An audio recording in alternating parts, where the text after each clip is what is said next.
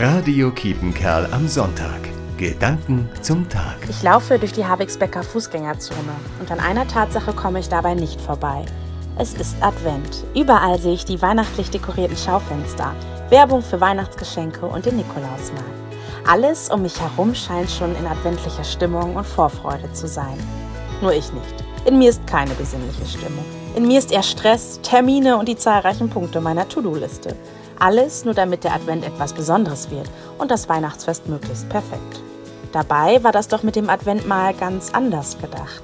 In der christlichen Tradition ist der Advent eine Zeit der Ruhe und der Besinnung, dass ich mich innerlich auf Weihnachten vorbereite und dazu mein Herz und meine Gedanken dafür öffne, dass Gott uns Menschen ganz nahe sein will und ich daraus Hoffnung schöpfen darf.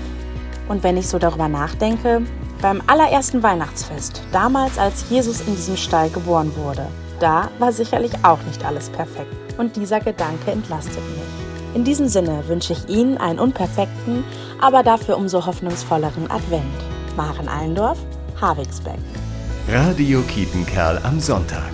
Gedanken zum Tag.